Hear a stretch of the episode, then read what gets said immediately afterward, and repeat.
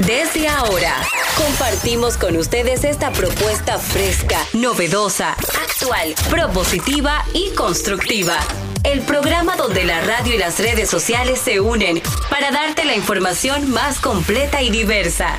Bienvenidos al mediodía con Mariotti y compañía. Al mediodía, al mediodía, al mediodía con Mariotti y compañía. Al mediodía, al mediodía, al mediodía con Mariotti y compañía.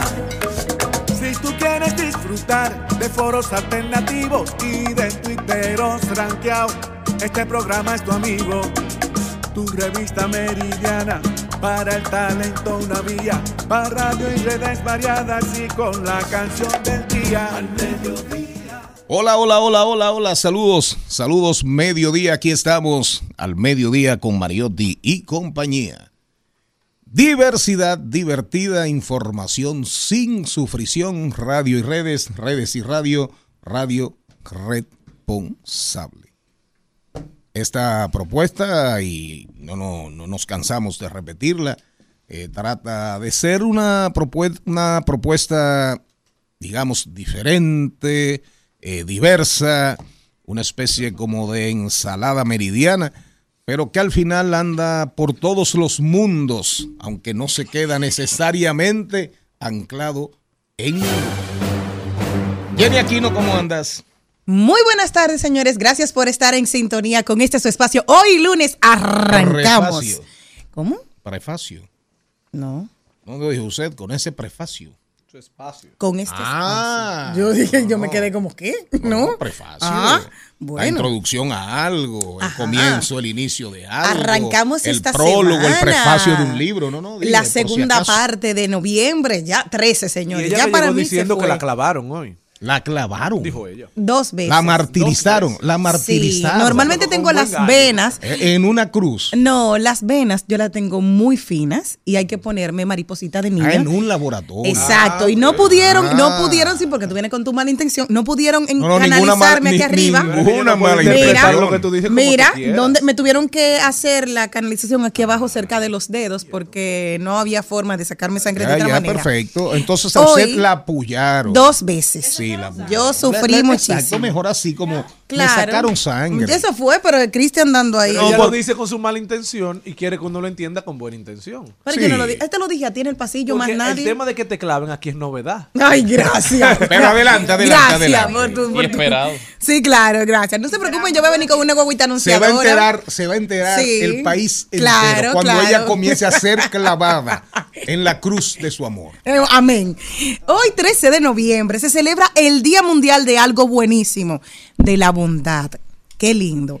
Que se proclamó en 1998 en una coalición de la ONG de Bondad de Naciones que ha logrado incorporar a las escuelas de todo el mundo en la celebración de este día como parte del calendario escolar. ¿Qué cosas podemos hacer nosotros que nos ayudan a gestionar y seguir propagando la bondad? Ayer yo vi una madre que estaba en el supermercado con un fular, que es estos trapos que se amarran los bebés, y ella estaba muy preocupada con un carrito detrás de mí. Yo le dije, ¿puedo ponerte la compra? No, sí, gracias. Y yo vine para ahí y le puse la compra, porque estaba en esa imposibilidad. Entonces es hacer una acción tan pequeña para mí, pero tan grande y significativa para el otro. Practiquemos la bondad. Sí, señor. Cristian Morel, ¿cómo anda usted? Bueno, feliz y agradecido que pude despertar hoy lunes, en un noviembre que va sin pausas y con mucha prisa al parecer. Parece que el mundo quiere que llegue el 2024 porque el 2023 lo golpeó bastante. Pero feliz de estar aquí, que el público no tiene la culpa. Aquí en el mediodía, con Mariotti y compañía. Toque de queda todos los días. Celine Méndez. Señores, muy buenas tardes. Para mí es un verdadero privilegio poder compartir con este equipo maravilloso y tener a don productor hoy lunes junto a mis amigos y iniciar el programa diciendo algo positivo, aunque tal vez yo pienso que decirlo mejor ahorita, tuve la oportunidad el fin de semana de visitar algunos museos y, y quiero dar mi experiencia de una manera maravillosa, porque las cosas buenas hay que decirlas y sobre todo invitar. Ya más adelante tomaré unos segunditos, don productor, si usted me permite, para darle mi experiencia junto a mis hijas de lo que fue esa experiencia maravillosa de visitar tanto el Museo de Arte Moderno como el Museo de Historia Natural. Y, y es una visita que les recomiendo a todos los padres que, que tenemos que inculcarle a nuestros hijos, pero más adelante le daré los detalles. Señor Charles Mariotti Paz, ¿cómo anda usted? Muy buenas tardes, mi gente. Feliz, agradecido de estar con todos ustedes. Gracias por su sintonía, por su compañía. Gracias por estar con nosotros. Maribel Contreras, Maribel Contreras, Maribel Contreras, ¿cómo anda usted? Se integra Maribel Contreras. Directamente desde el Festival de Poesía de Jarabacoa. Ahí le mandé, ahí, ahí le, le mandé una instrucción de que tiene que buscar ese libro. eh, poemas, poe- poemas de, de Bukowski. Para la noche. ¿Cómo se llama el libro? Se llama. ¿Eh? Bueno, yo fui acá. Vengo ahora mismo de Cuesta. El libro está recién salido y no ha llegado. ¿Cómo al- se llama el libro? Dígalo ahí. Yo lo estoy buscando porque usted sabe que lo que usted hizo. ¿Qué yo hice? O que todos los, los mensajes se desaparecen y a veces yo me quedo como. Ah, ¿Yo lo no, leí o no lo leí? Eh, eh, No, pero tú lo puedes Pero- cambiar. es que con usted tengo un error. No, tú también Soy lo puedes yo, cambiar no, el no tuyo. soy yo. Sí. Él lo Señores, que Don. Charlie se renueva todos los Pero el libro lo que él se te dijo llama- ayer no tiene que ver con lo de hoy. El y libro para se que lo llama sepa el que me mande a mi mensaje de que se borran de One Vision, yo tengo dos celulares. Abierto para la noche, abierto Ah, para la noche de Charles Bukowski. Oiga, Poemas para pero vamos a- almas perdidas. Vamos a oírnos, vamos a oírnos, por Ok. favor.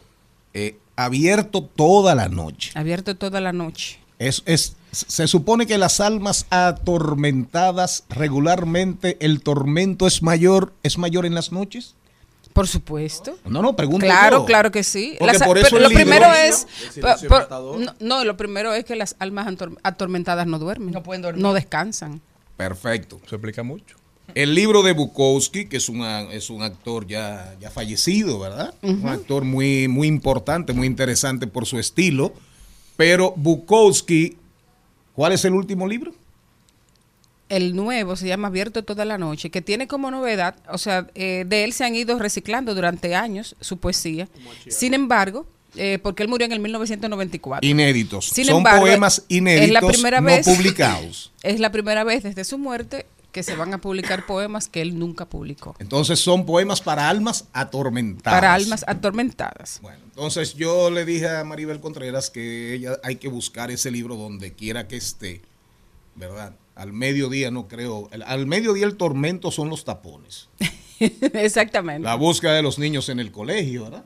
Pero ese de todas las almas. ¿Eh? Ese de todas las todas almas. las almas. Ese lo compartimos. Ese es el tormento, ese es el tormento de muchísima gente. Ahora encontré un libro interesantísimo de él eh, que se llama, le hice foto, eh, se llama Una noche de escupir cerveza y maldiciones. ¿Cómo fue? No, porque él era un, no, él era un, él era, él era, él era un hombre muy nocturno, era un, Búho. un, un escritor, sí, era un búho, muy nocturno y muy dado, muy dado a la cerveza, Se a la pudiera- bebida. Se pudiera considerar entre los escritores malditos, ¿no? Sí, más o menos, más es o que menos. ese Bukowski, que era, creo que alemán, norteamericano. Él así, era una liga. Pero se crió en Los Ángeles y ahí vivió gran parte de su vida. Entonces él lo que narraba era básicamente esa, La vida. digamos, esos niveles de depravación Sí, que sí, se vivían en ese es. Los Ángeles de los La 70, vida. 80, con todas La esas noche. estrellas de rock, de estrellas de cine.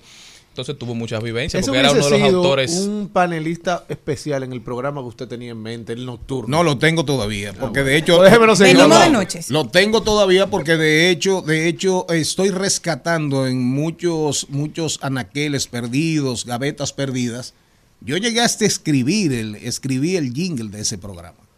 Y era se, se iba a llamar, bueno, Antonio, No yo llegué, llegué a trabajarlo con Antonio. Eh, tenía nombre, tenía jingle y tenía, eh, no era yo que lo iba a hacer, evidentemente, pero tenía, ah, tenía los talentos. Eh, uno era un, er- uno era actor, en algún momento iba a trabajar con Mickey Bretón, que en paz descanse, un alma muy atormentada por, por cierto. Pero bueno, cuando tengamos el libro, en la misma línea de lo que dice Maribel Contreras de los poetas malditos, hay poetas malditos en la literatura universal de diferentes nacionalidades. Me gusta esta acotación que hace la el suplemento Babelia del país. La poesía del escritor, amante del alcohol y de la soledad, y que se declara inmortal cuando escribe, arrebata porque jamás miente. Pero Bu- Bukowski, Bukowski, busquen, busquen, de- deletréalo, Charlín. Deletrea, lo- los que quieran leer, así comenzamos el programa de hoy. Usted ve, Álvaro, por qué este programa es diferente. Vamos a ver. Usted no va a encontrar en la República Dominicana un, pro- un programa que comience hablando de estas cosas. Charles Tocayo Bukowski. Sí. B-U-K-O-W-S-K y latina. Perfecto. Una de las cosas, él decía que el amor no existía. Eso era mentira. Que siempre, que, que era un tema de interés mutuo. Y tiene, eh, tiene expresiones geniales. Eh, sí es posible, es posible que tú llegues a amar a alguien. Sí, pero no lo conozcas demasiado. Pues tiene razón, tiene razón.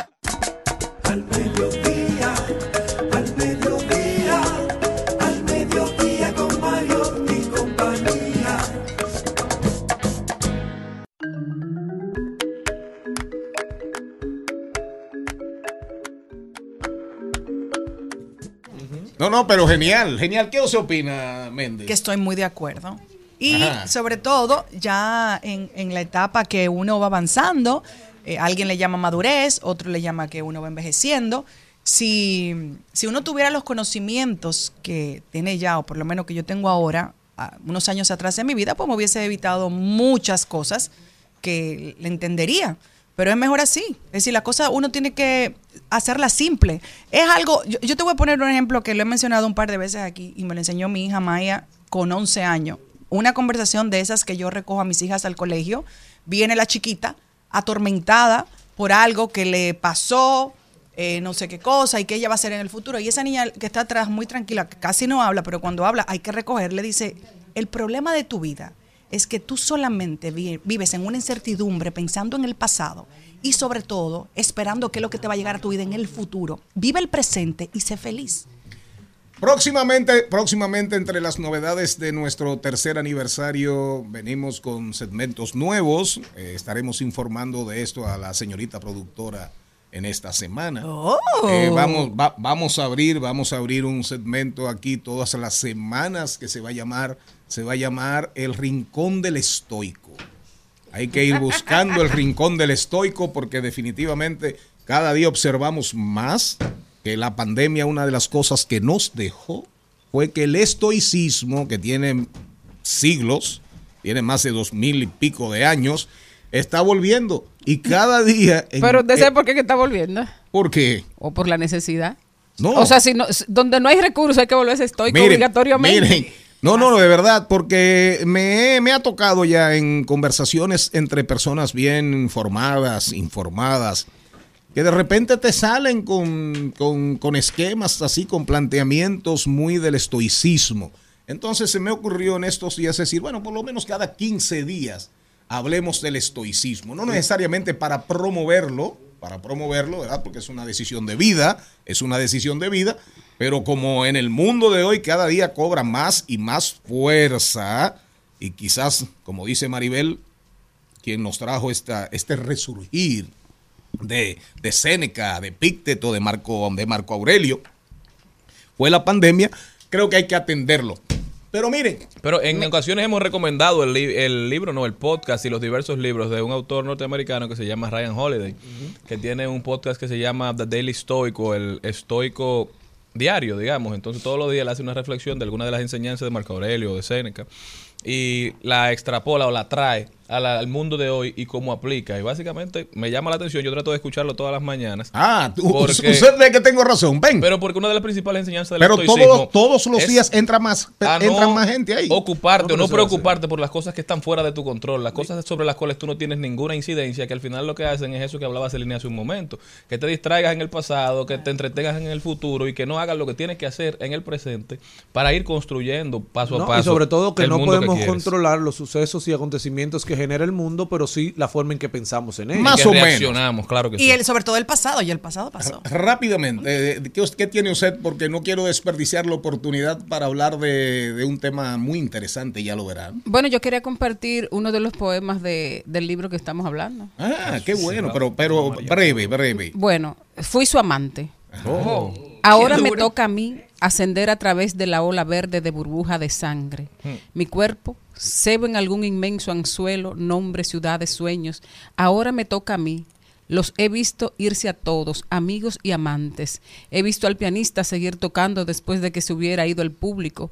Ahora me toca irme a mí. Toda la Ay, magnitud reducida a un dedal, abajo, aba- abajo. Con ellos, con ella, ciudades tomadas y enterradas. Un poeta maldito. Y fíjense ustedes que al final termina, al final de qué habla piano, fiesta, Bar. noche, Noche, noche. bar, bar. Lujuria. Y soledad, y soledad, que la gente nunca lo toma en cuenta de toda la gente famosa, de que cuando se apagan todas las luces, vuelves a ser ese ser humano vulnerable, solito. No, no. Eh, Bukowski es de los que piensa, o de los que piensa, que la mejor compañía, que la mejor compañía es usted mismo. Para que, para, para que entendamos. Ponme ahí la canción, una canción infantil, la canción del 100 pies. Del 100 pies. Pónmela, por favor. Una pena de amor, una tristeza.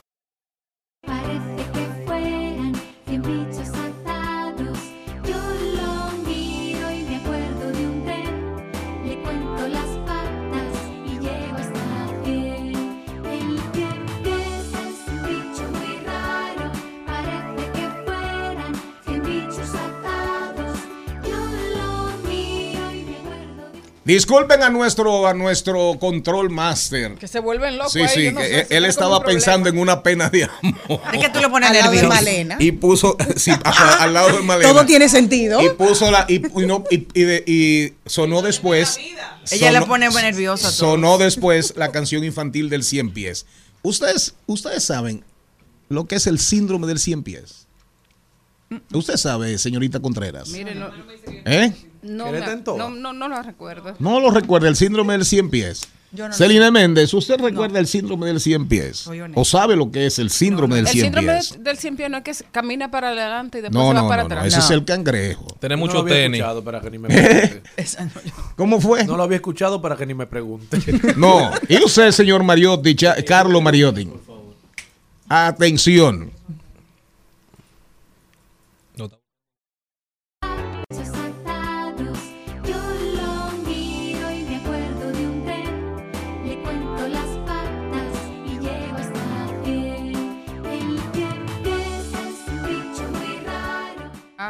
Oye, aquí hay como un- aquí hay mucha dopamina, adrenalina. La droga parece que, eso. parece Ay, no que invirtieron, no gastaron, no invirtieron energías en el fin de semana. Le voy a contar Explícame el algo. síndrome del 100 Ella pies. estaba Nos ha pasado a todos que en algún momento nos vamos de nuestra casa y dijimos, cerramos la puerta. Y yo apagué las luces. ¿Le ha pasado a ustedes? Ah, pero eso es Alzheimer. Eso no. Suele ser algo que tenemos muy aprendido, muy normal de nuestro común y que en un momento dado se nos dificulta. ¿Cuándo? Cuando alguien nos pregunta precisamente de eso. Maribel, siempre tú lees poemas así tan fácil. Tú dices, sí, claro. Digo yo, léeme uno. Y en ese momento que tú encuentras esa dificultad, es el síndrome del cien pies. Esto le pasó, ¿cómo se dan cuenta? Comenzó con una historia de un cien pies que paseaba por el campo muy contento y encontró un sapito muy burlón que le dijo, Cuéntame, ¿en qué orden mueves las patas? Esto llenó de duda al cien pies que cayó en desconcierto en el camino y después no sabía cómo caminar porque empezó a pensar de algo que le salía muy natural. También le pasó a un famoso violinista y empezaron a hablarle también del síndrome Humphrey, que así era que se llamaba también, porque era un famoso violinista que siempre tocaba una pieza de Beethoven y un día le dijeron, no es para ti complicado tocarla. Y dice, no, claro que no, ya tengo tanto tiempo tocándola y le he grabado tantas veces que me la sé. Por favor, tócala. E inmediatamente él hizo conciencia que tenía que hacerlo no lo pudo hacer. Me ha pasado a mí cantando, ay, ¿cuál es tu canción favorita? Y en un momento determinado, canciones que yo canto siempre, se me pueden ir en ese momento. Así que si les ha pasado, esto es el síndrome del cien pies.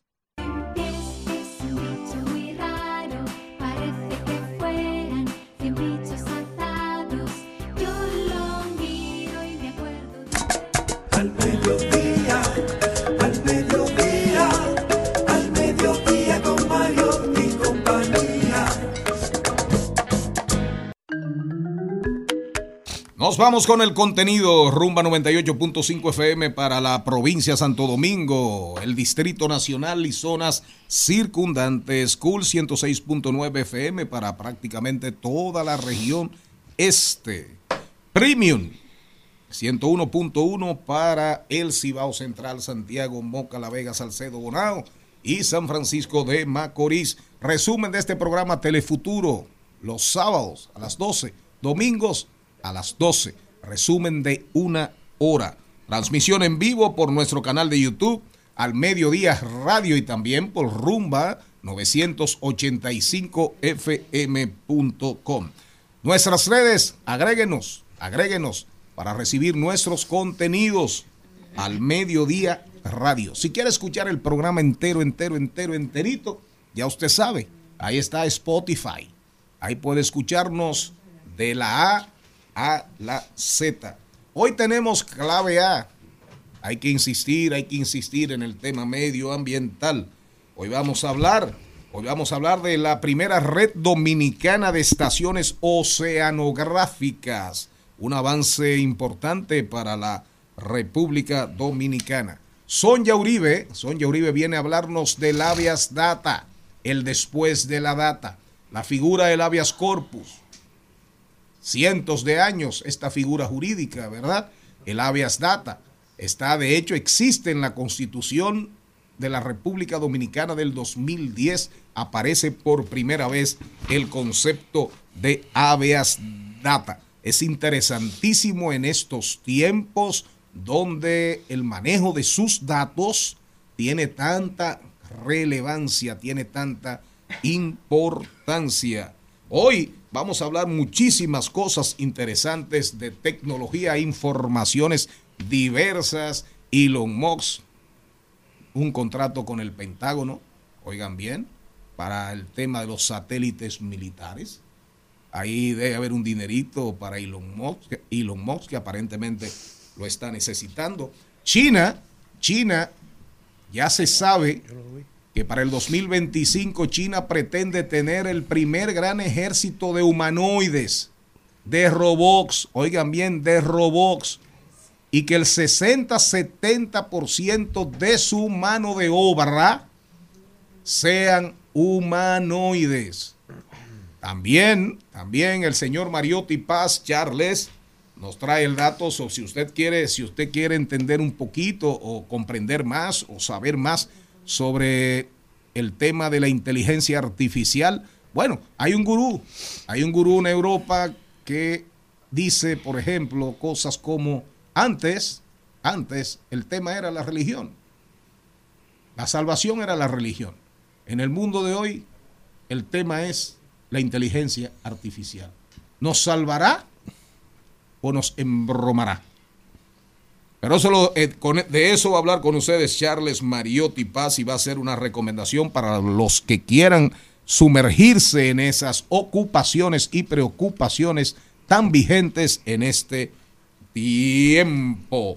Hoy también vamos a hablar de, como todos los lunes, un tema súper interesante, ¿verdad? Porque está en la palestra el Intran. Todo usted es, todo es Intran, Intran, ya tiene un nuevo, un nuevo incumbente. Pero Hernán Paredes, que trabajó en el Plan Nacional de Movilidad, trabajó de cerca y fue de, de las personas más importantes, viene a hablarnos de la contrarreforma del sector transporte. Maribel Contreras, ¿a quién tiene usted hoy? Si es que tiene. Oh, yo tengo una invitada muy especial, Wendy Regalado, una, una chica que está verdaderamente triunfando en los Estados Unidos, vive en Miami, está en una, ha trabajado en la- una telenovela juvenil eh, de Nickelodeon, en Grachi, La suerte de Loli en Telemundo, eh, Forever, eh, que se presenta por eh, Disney, Disney más. eh, trabaja también ah, junto a la banda NCO, eh, como- donde tiene un personaje en NCO. varias miniseries. Cincio. Que Forever, una serie que los cuatro miembros del grupo, los cinco miembros, son lo- los protagonistas. Ah, bueno, ella es Teresa. Dentro de ese contexto. Miren, iba a decir algo usted, señor Mariotti, Charles Mariotti. Miren, no, no, pero antes, antes quiero decir algo para ver si yo se si ustedes se integran a esta conversación que no podemos obviar. Eh, un científico afirmó este fin de semana. Oigan lo que dijo. Oigan lo que dijo. Atención, Darían Vargas. Oiga esto, señora Méndez.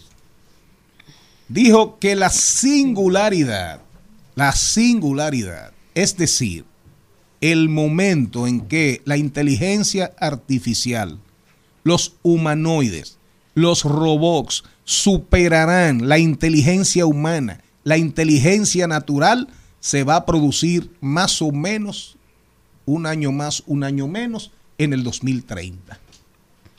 Ustedes, es ustedes están oyendo. Eso es ya. Y si usted vincula, si usted vincula la información que sale de China, donde China, donde China dice que en el 25 estarían en condiciones de que toda su mano de obra y hasta eventualmente soldados humanoides, ya China superando en materia de aplicación de inteligencia artificial a sus dos grandes competidores que son Estados Unidos y Alemania, oigan bien, hablemos, vinculemos eso, señor Morel, a lo que dice ese científico de que la singularidad está a la vuelta de la esquina. Así mismo es, y él lo vincula eh, proporcionalmente con que la inteligencia artificial y los propulsores de estas comenzarán a darle beneficios a las empresas, a los artistas, a los actores, a los músicos.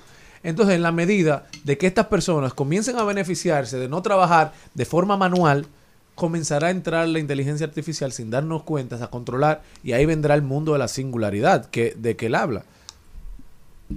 ¿Qué usted dice de eso, poeta Maribel Contreras? Bueno, eh, realmente yo no sé si, si asustarnos o no, porque eh, en cada momento que, que la humanidad se ha visto en vías de, de unos cambios tan profundos como lo que estamos viviendo, siempre surgen la- las inquietudes, las dudas, eh, la, la idea del, de la, del hecatombe. Pero yo pienso que el ser humano ha sido durante toda la historia inteligente. inteligente como para adaptarse, sobrevivir y inventarse o reinventarse nuevas maneras de, de ser y hacer en ese sentido. Así es, yo creo que el gran juego de ahí y que están jugando los grandes creadores de inteligencia artificial, Meta, Elon y compañía, es que nos están hablando y nos tienen entretenido en cuando la inteligencia artificial nos controle de forma total. Lo que no estamos viendo es que en pocos años vendrá controlando cosas que quizás no será la totalidad o la singularidad, como dice este autor, pero ya irá dejando de lado muchas cosas que nosotros damos por hecho que la hacen los humanos. No, y además de eso, yo creo que cuando verdaderamente la inteligencia artificial nos va a ganar la batalla es cuando la inteligencia artificial sea capaz de reír y sea capaz de llorar. Mire, eso está, eso está tomando, está tomando tanta importancia. Aquí vemos que el gobierno, el gobierno lanzó una estrategia nacional de sobre el tema inteligencia artificial y una hay una, Una persona, mesa de trabajo Hay una eso. persona que escribe con frecuencia en el suplemento literario del periódico Hoy, Ofelia. Berrido se llama, que debemos traerla, debemos traerla aquí en algún momento.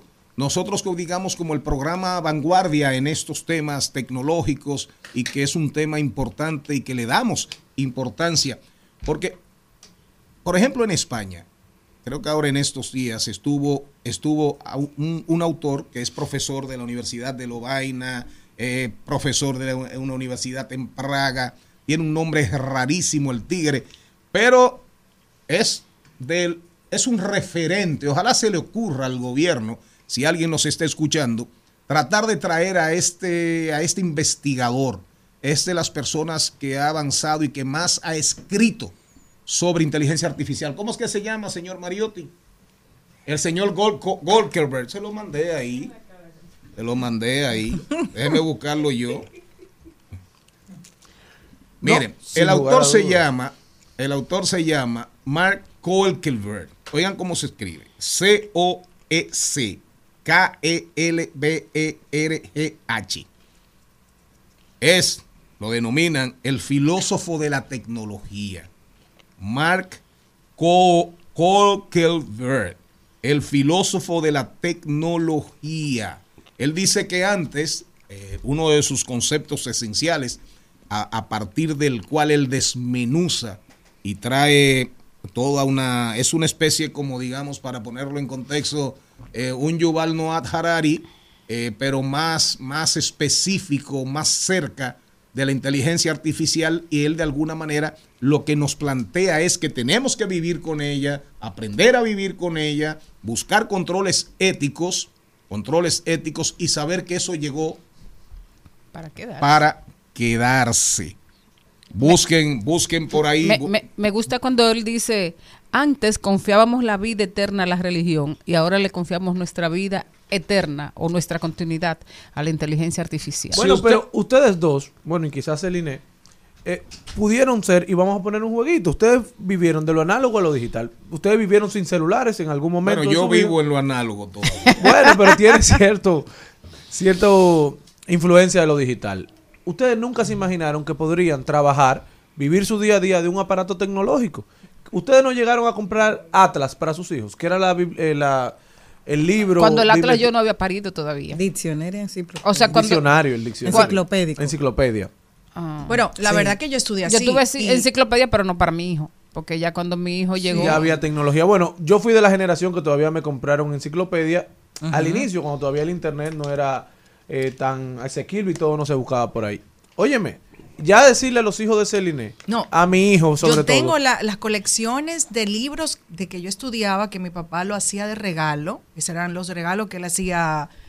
E- Esta colección, la, la británica, la que sé yo, que están en mi casa. Ese, ese es mi mayor tesoro y yo lo llevo donde voy. Pero porque yo la le guardaste, no porque No tus hijas muchísimo. tengan la necesidad de No, buscar pero algo eso es lo que te voy a decir. Yo le digo a las niñas cómo se buscaba y las muestro. Y las niñas me dicen, mami, pero ¿y cómo tú estudiabas? Oye, Entonces, eso. el internet Así vino a es. desplazar los manuscritos, que todavía hay gente que escribe como el señor Mariotti, pero son excepciones. Pero por Lo eso- desplazó sin darnos cuenta, Por no nos avisó. Por eso es Por que eso que tienen que, volver, A- porque no saben ni siquiera escribir esta generación. bueno, en ¿Usted muchos sabe casos. quién fue un gran vendedor de enciclopedias en la ¿Quién? República ¿Quién? Dominicana? Mira que usted. Leonel, Almo- Leonel Almonte. Oh.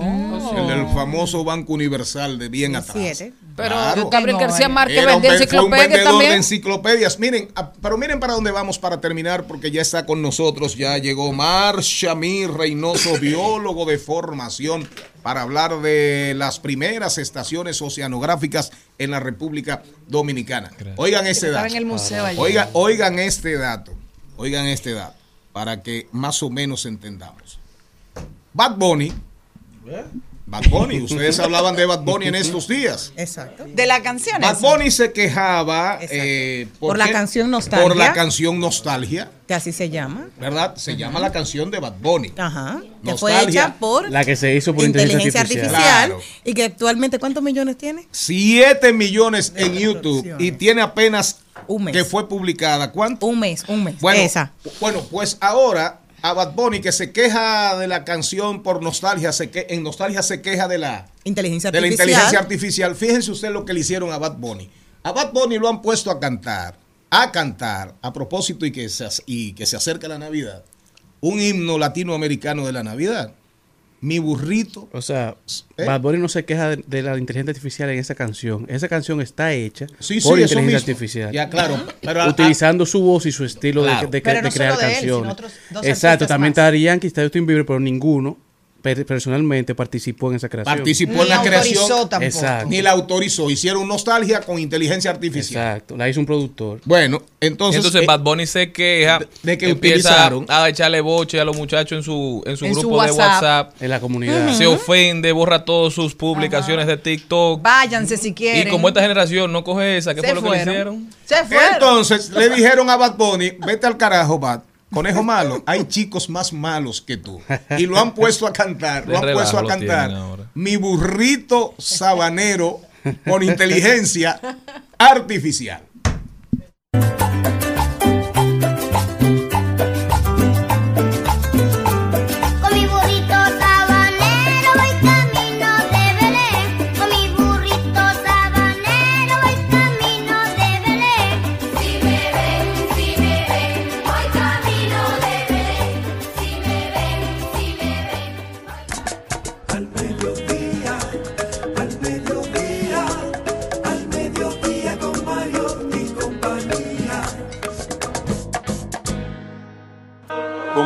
Burrito sabanero voy camino de Belén, de Belén, de Belén con mi burrito sabanero voy camino de Belén, de Belén, de Belén y si me ven yo les digo que esto mira, yo voy pa Belén, papi, voy a ver al Mesías. No hace falta chipillas, que aquella mi neguía. Estrella que alumbra, de noche y de día. Ve el rey y mago, andan en camello. Ellos me miraron rápido, dijeron.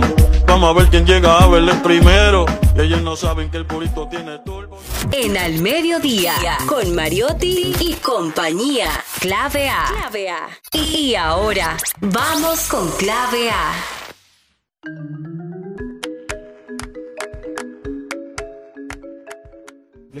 Yo creo, yo creo que Bad Bunny tiene problemas ex- exis- existenciales. Yo lo veo peleando mucho, lo, lo- siento a Bad Bunny peleando demasiado. Lo que pasa es que su álbum no ha tenido el impacto que él pensaba Ah. que te iba a tener. Entonces, cuando le sacan. amargado. Claro, Pero- porque cuando le sacan cositas así como estas y que se pegan más que las mismas canciones que él está promoviendo, eso le molesta. Pero el problema, yo creo también que tuve esa conversación con un grupo de jóvenes ayer.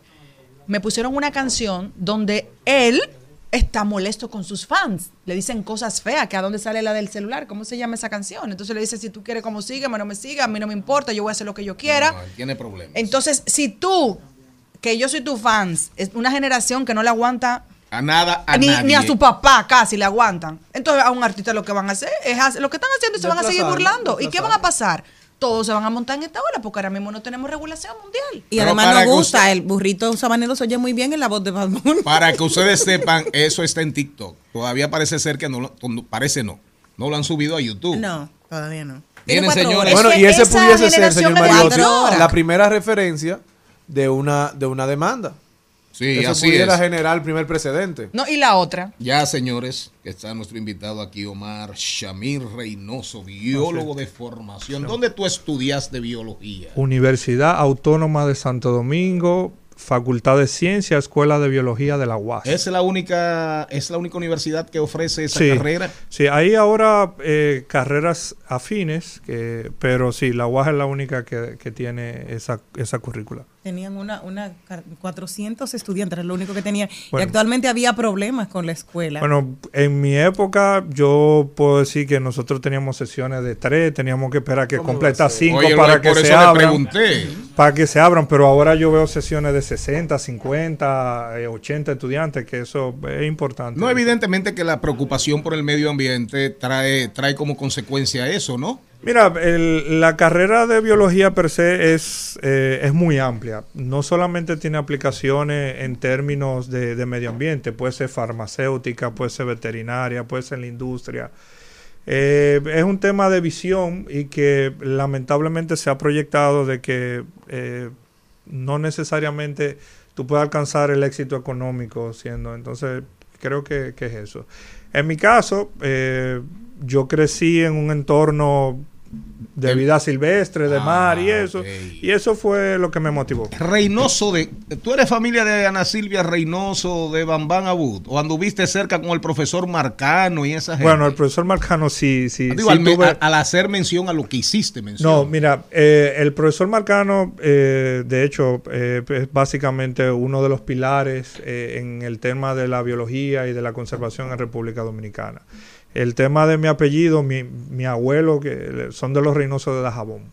Ah, ok. Ya, ya, ya, ya. Pero sí, a toda la audiencia que no conoce, el pro- profesor Eugenio de Jesús Marcano, que, que aprenda sobre su vida, sobre su obra, que realmente dejó sentado cátedra sobre especie y conservación en el país. Una leyenda. Sí. Una leyenda, Así el es. profesor Marcano. Así es. Ok, tú eres el encargado de la División de Oceano- Oceanografía y Recursos Marinos de la Autoridad Nacional de Asuntos Marítimos, ANAMAR. Anamar. La primera red dominicana de estaciones oceanográficas. ¿Con qué se come eso? Bueno, miren, eh, primeramente gracias por la invitación y quiero aprovechar para poner en contexto. La ANAMAR, la Autoridad Nacional de Asuntos Marítimos, es una entidad gubernamental que tiene como función velar eh, por el recurso mar. Eh, esta red oceanográfica viene con la finalidad de proveer información necesaria para nosotros gestionar de manera correcta nuestro principal recurso, que es el mar. Eh, en esta primera etapa se, com- se componen de boyas, dispositivos de boyas y mareógrafo, que nos permiten tener datos en tiempo real sobre oleaje, viento, dirección de oleaje, dirección de corriente y temperatura, tanto superficial y los mareógrafos para monitorear la oscilación del nivel del mar. Eso podría servirnos para prevenir, por ejemplo, un tsunami.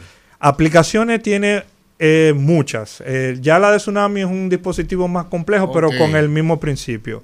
Por ejemplo, para el tema de la ingeniería costera, cualquier obra de, inf- de infraestructura que se va a saber cuál es la altura de la ola significante y la dirección para ya, ya. saber.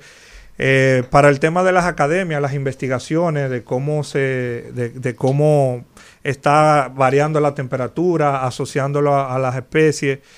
Eh, para el tema portuario, si hay una embarcación que- que está entrando a puerto y viene eh, para saber a plena carga cómo está el oleaje, cómo in situ en tiempo real. Y eso ayuda a tener mayores, ma- o sea, a tener una mejor gestión de recursos y a tomar decisiones basadas en información in situ. ¿Dónde están esas nueve boyas inteligentes de tipo sofá? Surfar. Eh, están colocadas alrededor de, eh, de, toda la costa dominicana. De la media isla. De la, de, exacto. Desde Montecristi, tenemos una en Montecristi, seguimos, tenemos Puerto Plata en Cabarete, Cabrera, Bahía de Samaná, Punta Cana, Ibe, Juan Dolio, Santo Domingo, eh, Baní. Y Pedernales. Eh, la de Pernal lamentablemente fue vandalizada. eh, Vandalizada. Sí, fue, fue vandalizada, pero eh, el objetivo es completar el territorio nacional, las 17 provincias costeras, y hacer una capa un poco más mar, mar- hacia mar afuera, para entonces tener eh, toda una proyección de datos fuera de la costa y ya cercano a la costa. Qué interesante, de verdad. Muy, pero muy interesante. Ahora, un tema con el, con el, con esos datos, con todos esos datos que tú recibes, porque son boyas inteligentes, en tiempo real. ¿Cómo? Me imagino que ustedes tienen un, tienen un escuadrón de, de analistas. Sí. Eh, hay una base de datos. eh, primero, todos esos datos están abiertos al público. Eh, cualquier persona que quiera acceder a los datos solamente tiene que entrar a la página de Anamar, www.anamar.gov.do. DO, le da un clic datos oceanográficos y lo descarga. La temperatura, las olas, la corriente, el viento. Entonces, eso se almacena en una base de datos y, por ejemplo, nosotros ya tenemos, eh, desde que inició el programa, eh, ya tenemos histórico de un año de manera sistemática cómo se comporta la temperatura alrededor de la isla.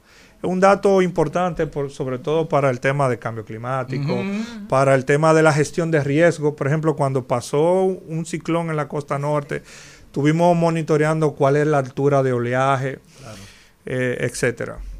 Eso, eso, por ahí venía mi pregunta precisamente porque quiero saber con ustedes eh, cuáles son los tipos de, de estudios que hacen, porque estamos en un en el recorrido de los huracanes natural. Entonces, siempre nos vamos a encontrar con este tipo de fenómenos. La sequía que puede estar afectando, la, la temperatura, si esto ayuda a que ustedes puedan saber dónde se va a producir más sargazo, sí o no, a través de esta, de esta, Mira. de la- de- del calentamiento que tienen los océanos. Para el tema de gestión de riesgo, eh, tanto, eh, la ANAMAR y la Eh, firmaron un acuerdo.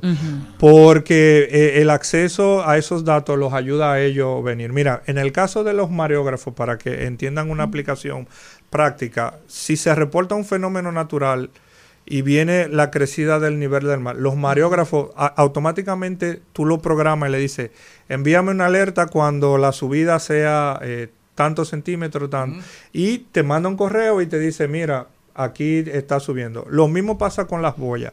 Las boyas, eh, usted la puede gestionar, es decir, cuando la ola pasen de X altura, eh, mándanos una alerta. Y eso puede servir eh, para el tema de gestión de, de- riesgo.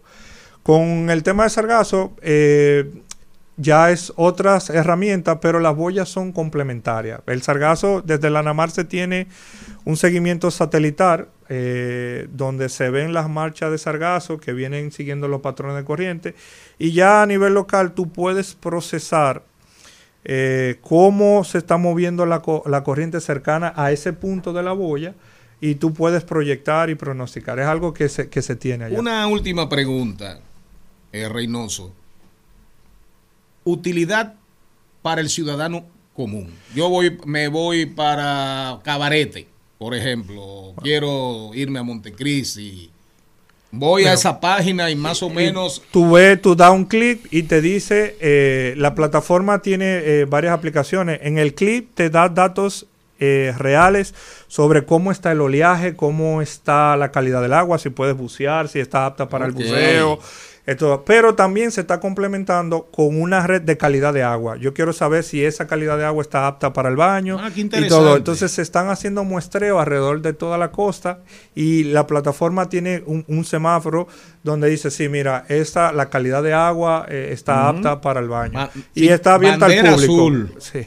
Bueno, Bandera Azul es una acreditación eh, simbólica de Sí, una sí, ONG claro, española, pero nosotros estamos generando esos datos para eh, la condición del bañista, tanto por un tema de, de- de gestión, pero también de, acceso al público. Omar, en el 2000, en el 1994, si mal no recuerdo, se firmó y se somos parte del acuerdo BWM, que es el de gestión y control de agua de lastre.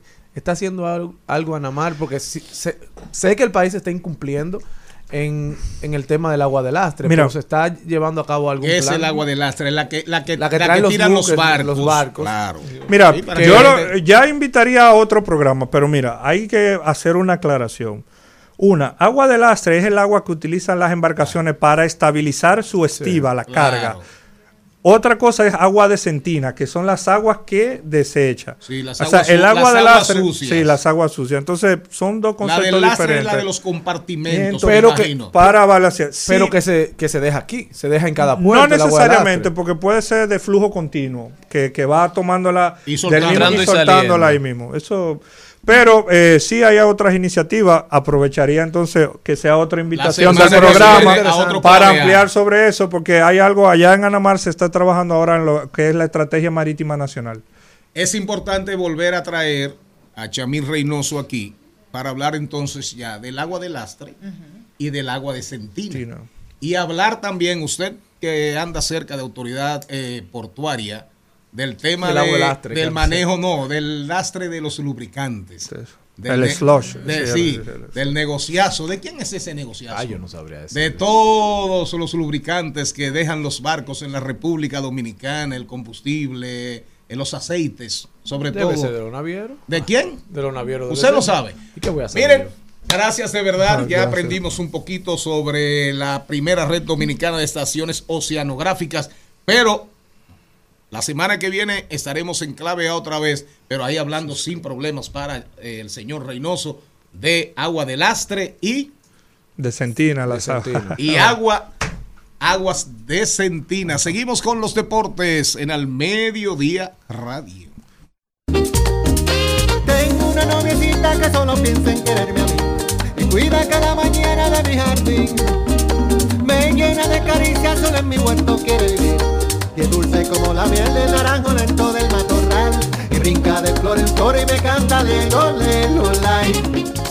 El Al Mediodía dice presente. Dice presente el músculo y la mente. El músculo y la mente. Estamos en deportes.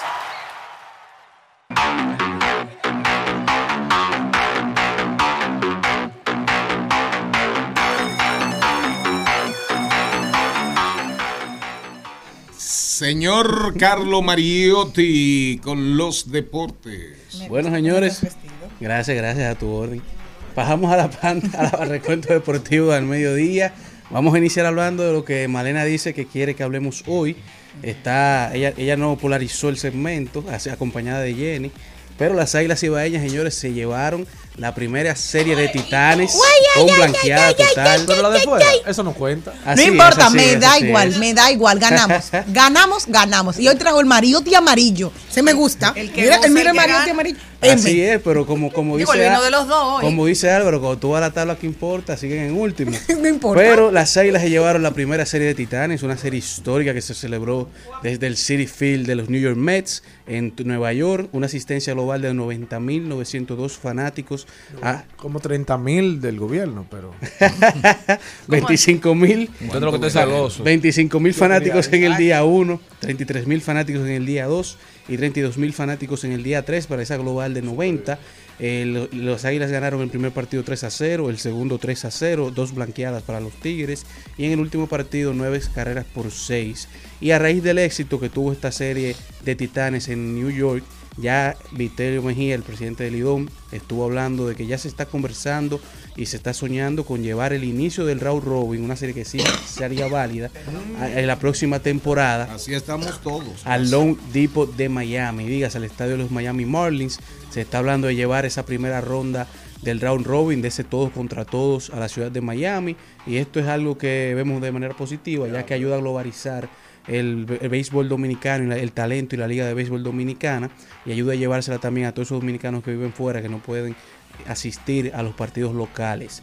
De igual manera, ya pasando a lo que sí estuvo pasando, que valía, los gigantes se convirtieron en el primer equipo con 15 victorias en esta temporada. Están liderando actualmente sin miedo al éxito la temporada 2023-2024. Vencieron ayer 7 carreras por 4 a los Leones del Escogido y las estrellas lograron vencer 2 a 0 a los Toros del Este. Mientras que Jamaico Navarro de los Toros llegó a los 300 hits de su carrera en Lidón y Leury García de los Gigantes llegó a sus 200 hits de carrera, dejando a los Gigantes en la primera posición 15 por 5. Los Tigres vienen en la segunda 10 por 8, así que no se vieron afectados para nada con esas tres derrotas. Las estrellas y los toros están en empate 10 y 10, Leones 8 y 12. Y en el fondo del océano, con Bob Esponja, las águilas cibaeñas, 5 victorias y 13 derrotas. Si ves una Hoy- piña hoy- debajo hoy- del hoy mar. juegan las Bob, estrellas eh, yo lo orientales. todo. Hoy juegan las estrellas orientales y, y el escogido. Así Han es. jugado como siete veces esta semana. ¿sabes? Bueno, el, pa- el pa- el partido de hoy es el partido que se vio cancelado, que las estrellas... Es la reposición. que el- se suspendió y como no llegó al inning número 5, se inicia desde cero, pero en ese partido que se fue pospuesto por lluvia, las estrellas estaban ganando 5 a 0. Entonces hoy vienen con esa revancha desde el estadio Quisqueya. Mientras en el mundo del tenis, por octava ocasión en su carrera, Nole Djokovic se estará cerrando el año como el número uno en el ranking mundial masculino de tenis de manera individual. Lo hizo en el 2011, en el 2012, en el 14, en el 15, en el 18, en el 20, el 21 y ahora en el 2023 y se coloca como el número uno en la historia, ya que es el único que lo ha hecho, lo ha hecho en ocho ocasiones. Sampras se le, se le acerca con seis y Nadal y Federer y Conor lo hicieron en cinco ocasiones en ser el número uno. Mientras que en la NBA, luego ya de nueve partidos jugados en la temporada, LeBron James cuenta con el mejor porcentaje de tiro de campos de su carrera con 56.9% en su temporada número 21 y a nivel general tiene un porcentaje de tiro de 63.9 igualando su mejor temporada que fue la del 2013-2014. De igual manera Tyrex Maxi, apréndase ese nombre, la nueva estrella que está resurgiendo y, sur- y naciendo en los Philadelphia 76ers. un ¿Cómo se llama? Tyrese Maxey, que es la persona que se ha encargado de asumir el rol y el vacío que dejó James Harden, se está colocando como el Robin del Batman de, Batman de Joel Embiid. Llegó ayer a sus 50 puntos de la historia de su carrera, su primera temporada, su segunda temporada eh, con los Philadelphia 76ers en la victoria 137 por 126. Macy que tiene 23 años y fue electo en el pick 21 desde la Universidad de Kentucky, está naciendo como una superestrella en la ausencia de James Harden. Y para que tengan una idea, desde que salió Harden de Filadelfia y se fue a los Clippers, los Clippers cuentan con un récord de 0 victorias y 4 derrotas. Y desde que se fue de Filadelfia, Filadelfia cuenta con un récord de 8 victorias y una derrota de la mano de Embiid y Maxi. Mientras que Dallas venció 136 a 124 a los Pelícanos de New Orleans. Kyrie Irving y Luka Doncic se combinaron para 65 puntos, 35 de la mano de Kyrie, 30 de la mano de Luka. Houston logró vencer a Denver 107 por 104. Houston viene ahí resurgiendo poco a poco. Inició con un récord de 0 victorias y 3 derrotas, pero ahora llevan 6 victorias de manera consecutiva y lograron vencer a los campeones defensores. Y gracias a su adquisición desde Toronto, Fred Van Vliet. Mientras que los Angeles Lakers lograron su primera victoria sin LeBron, eh, 30 puntos de Anthony Davis, 116 por 110, y 110 vencieron a Portland y marcaron el primer inicio desde la temporada del 2019-2020 en la que los Angeles Lakers cuentan con una racha victoriosa en su casa. Tienen un récord de 4 victorias y 0 derrotas en esta temporada jugando en su casa el Crypto Arena. Y Kevin Durant en los últimos 4 juegos tiene en el cuarto cuarto y en tiempo extra un total de 7 y 24, o sea, tira 24 tiros, solamente 7 cestas 7 en el cuarto cuarto o en tiempo extra y un porcentaje de tiro de campo de 29%. Lo Se de- está viendo afectado Kevin Durant. Lo de Luca Doncic ayer fue No, de esa- espanto y brin. Esa dupla de Kyrie Irving y Luka Doncic, así como la dinámica que se está creando entre Damian Lillard y Giannis Antetokounmpo, está reviviendo otra vez esa, esa, esa época en la que los equipos tenían un golpe de 1 y 2 bastante potente. Primer jugador en la historia con 40 puntos y un porcentaje con tiros de campo de más de 80%. Primera vez en la historia. La magia de Luka. Ahora, y se vio de todo en la serie entre las Águilas y el Licey en Estados Unidos. Ahí Se se, peleó, se se, discutió. También los chismes, José Offerman, porque también ustedes nada más quieren hablar de los resultados. José Offerman que dijo que como los juegos no, no contaban, él dejó que eso corriera. Tony Peña se ofendió y se ofendieron todos los aguiluchos por eso. No, No, había, pero no la- había- no había necesidad de, de usted. Ah, no cuentan, no importa. Vamos a No, pero la, divertirnos. la realidad es que fue una serie histórica, pero este, ahora tú verás que lo- lo- la próxima que se haga van a cambiar la dinámica, pero el Licey la realidad fue que no fue con su equipo completo. ¿Y por qué Bonifacio dejaron no fue? muchos, dejaron muchos jugadores porque él sufrió una pequeña herida en el último partido y se quedó descansando. Pero así como Bonifacio, jugadores que sí fueron no jugaron, que son jugadores eh, eh, estelares del equipo. ¿Y O sea, como, el- dice, como dice Álvaro, le dieron la oportunidad a mucho talento joven del equipo a que participaran en esos tres partidos porque no valen en el, en el O sea, lo cogieron como un descanso para sus estrellas. Exactamente. Y, tú te fijas, por eso ahora hablan de no el próximo serie de Titanes, sino de llevar el round robin a Miami. Claro, porque el peligro por- de eso es que los fanáticos de allá muestren Claro. desinterés, a nadie le importa. Y, lo mismo- ponerlo- y lo- y que los mismos jugadores no quieran ir. ¿Cuál fue el promedio de asistencia? No, ve- 20 mil y pico, 30 mil y pico por partido. El primer partido 20 y pico, después 30 y pico Pero cada uno. dijo 90 Félix Cabrera que, que llevar esa serie a cabo se costó más de 8 millones de Y dólares. pues eso lo 7, 8 sacaron, porque millones nada de más a cada equipo le tocaba más, más de medio millón de dólares, 400 mil y pico de dólares a cada equipo, sin contar los gastos Pero que iban a lo la, taquilla, digo- la taquilla más barata eran 300 dólares. Pero ¿qué Pero coge? aprovechar el escenario mundial, estar jugando en la ciudad, en la En el capital del Field. mundo, entonces no jugar con tus mejores jugadores, no dar el mejor espectáculo que tú puedas, le hace daño. Pero Sí, pero, eso serie. lo van a empezar a ver ahora después que se hizo el primero, pero previamente no, no, no se vendió de esa forma. O sea, a los jugadores y a los equipos, eso, ese no fue la connotación que se le dio de cómo venderle el partido. Simplemente era una serie en Nueva York. Pero ¿cuántos, cuántos fanáticos coge ese estadio? Una baisa. No, no, coge, debe No, coger, no estaba, debe- no estaba no, debe No. coger 50 mil Sí, fanáticos. exacto. Yo escuché 40 mil y pico. Sí, 40 y pico, 50. Y fueron 90 mil fanáticos los tres días. Lo, lo interesante es que de ahí sale también muchísima gente hablando. eh, porque Hay gente que se vuelve loca. Un estadio en la República Dominicana como el ¿Con estadio qué- de los con- Mex de con Nueva qué York. fuerza? Pero de dónde, de dónde- pero primero de dónde, Pero lo ¿Con prim- qué? ¿y dónde? ¿Y Pero- dónde están ¿y los dónde? fanáticos? Pero, pero no solamente eso, lo que tú ves que si no es un partido entre Águila y Licey en el Cibao o Licey y Águila en Claro. el Estadio Quisqueya, no se llena capacidad y todavía en serie regular no se llena capacidad entre ellos dos, solamente se llena capacidad hacia una final.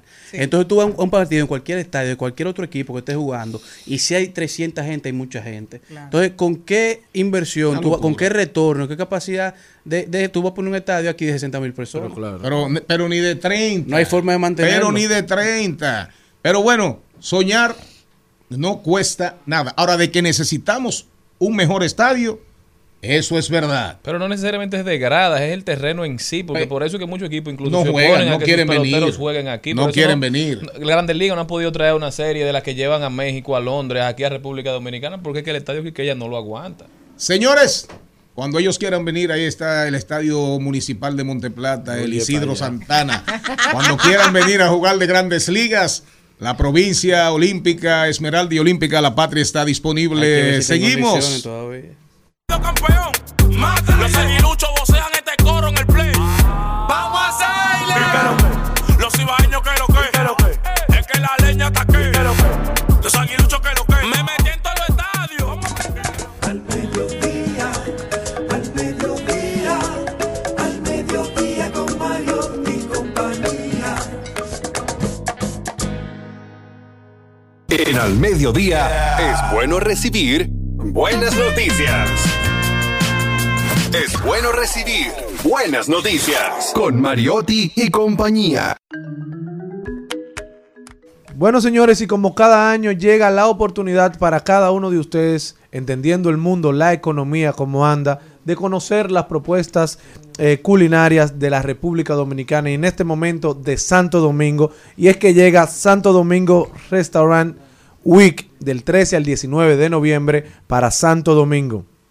Prepárate para elegir y saborear un menú de degustación en restaurante de tu preferencia por tan solo 1.095 pesos más impuestos, es decir, 1.401 pesos a dos tiempos, elección de entrada y postre o plato fuerte y postre. Y si quieres los tres tiempos, 1.595 ¿Cuántos pesos. restaurantes? Muchísimos, están Esta todos. semana. Está Alegra, está Alex, eh, Ja- Jambalanya, Areman, Varelo, buenísima propuesta. Sí. Eh, Bottega Fratelli, Buche Perico, Cafés Villí, Casa Mencía, Italian Market, Casi todos los El Mesón de, la, de Cava, Mijas, participan. Mitre, Neptunos, Nipau, Olivia, Odette, Ocasu, Pate Palo, Piano, Ah, pero- pero muy Temporada. Pop, Samurai, SVG Repita, Kitchen, repita Sonoma. la oferta.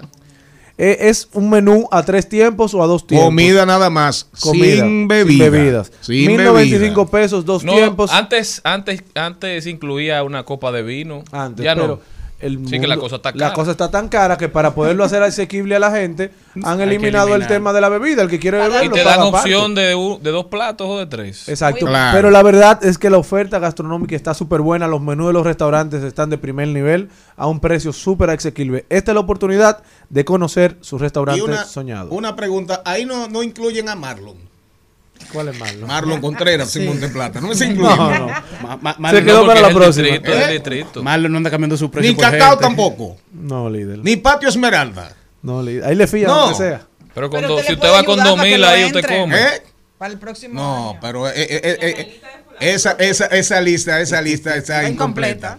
Y ahí, fa- ahí, ahí falta Chancho Gusto. Es verdad. Es que Sí. con- es que con, Ah. con 1500 pesos se Entonces, unas alturas de chicharrón. La, la yuca y el chicharrón no es comida. No, así no. Es cena. ¿Eh? Es cena. Bueno, señores, reiterando la invitación. A disfrutar de Santo Domingo Restaurant Week 13 al 19 de noviembre. Entre a www.sdqgastronomico.com. Ahí descarga su pasaporte y puede disfrutar de esta experiencia.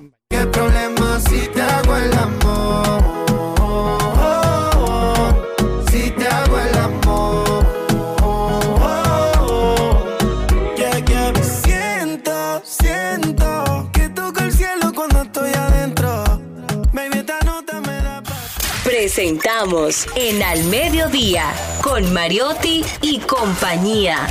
Hablemos de derecho.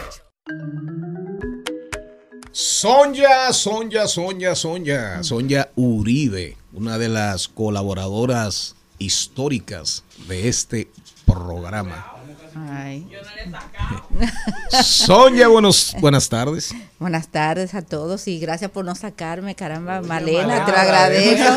Eh, tranquilo que la van a sacar a ella. que no, Esperemos ya. que la vida se lo pague a ella también. No, y ella lo dice Aunque pero no la saquen. ¿Eh? Ella, ah, no sabía. No, eh, ¿qué? Ella lo hizo de relajo, pero es verdad que ella lo hace. Sí, sí.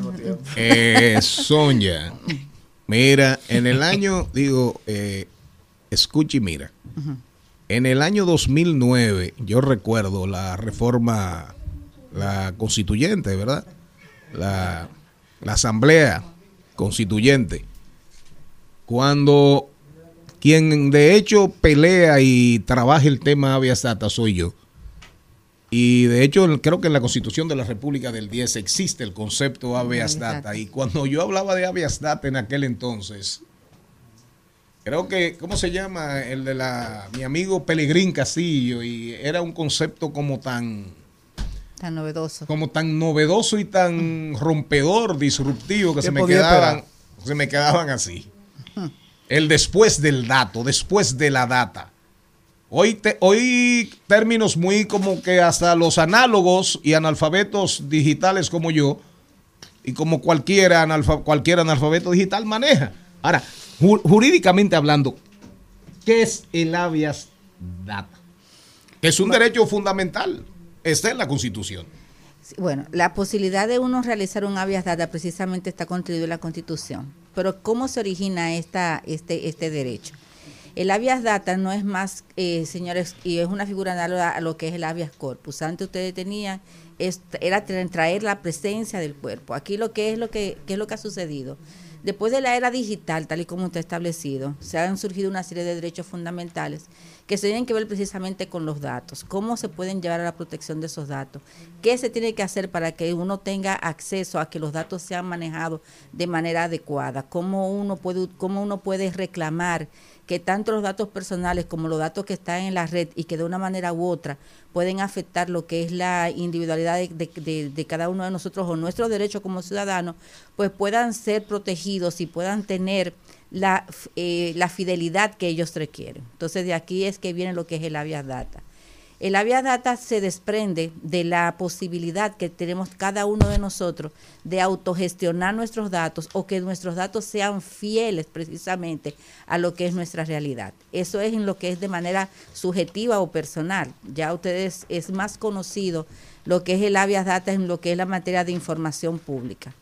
Pero nosotros queremos tratar hoy precisamente ese punto subjetivo de las vía data, si, si así nos los permiten, No, porque claro. es que, señores, ya nosotros sabemos que todos tenemos derecho al acceso a la información pública. Si no nos niegan, si nos niegan una información que entendemos que es de interés eh, como ciudadanos y que no está dentro de lo que de lo que son las limitantes que establece la misma ley 172-13, pues nosotros podemos, en caso de que se nos niegue, acudir a lo que es un proceso, que es lo que es el habeas data.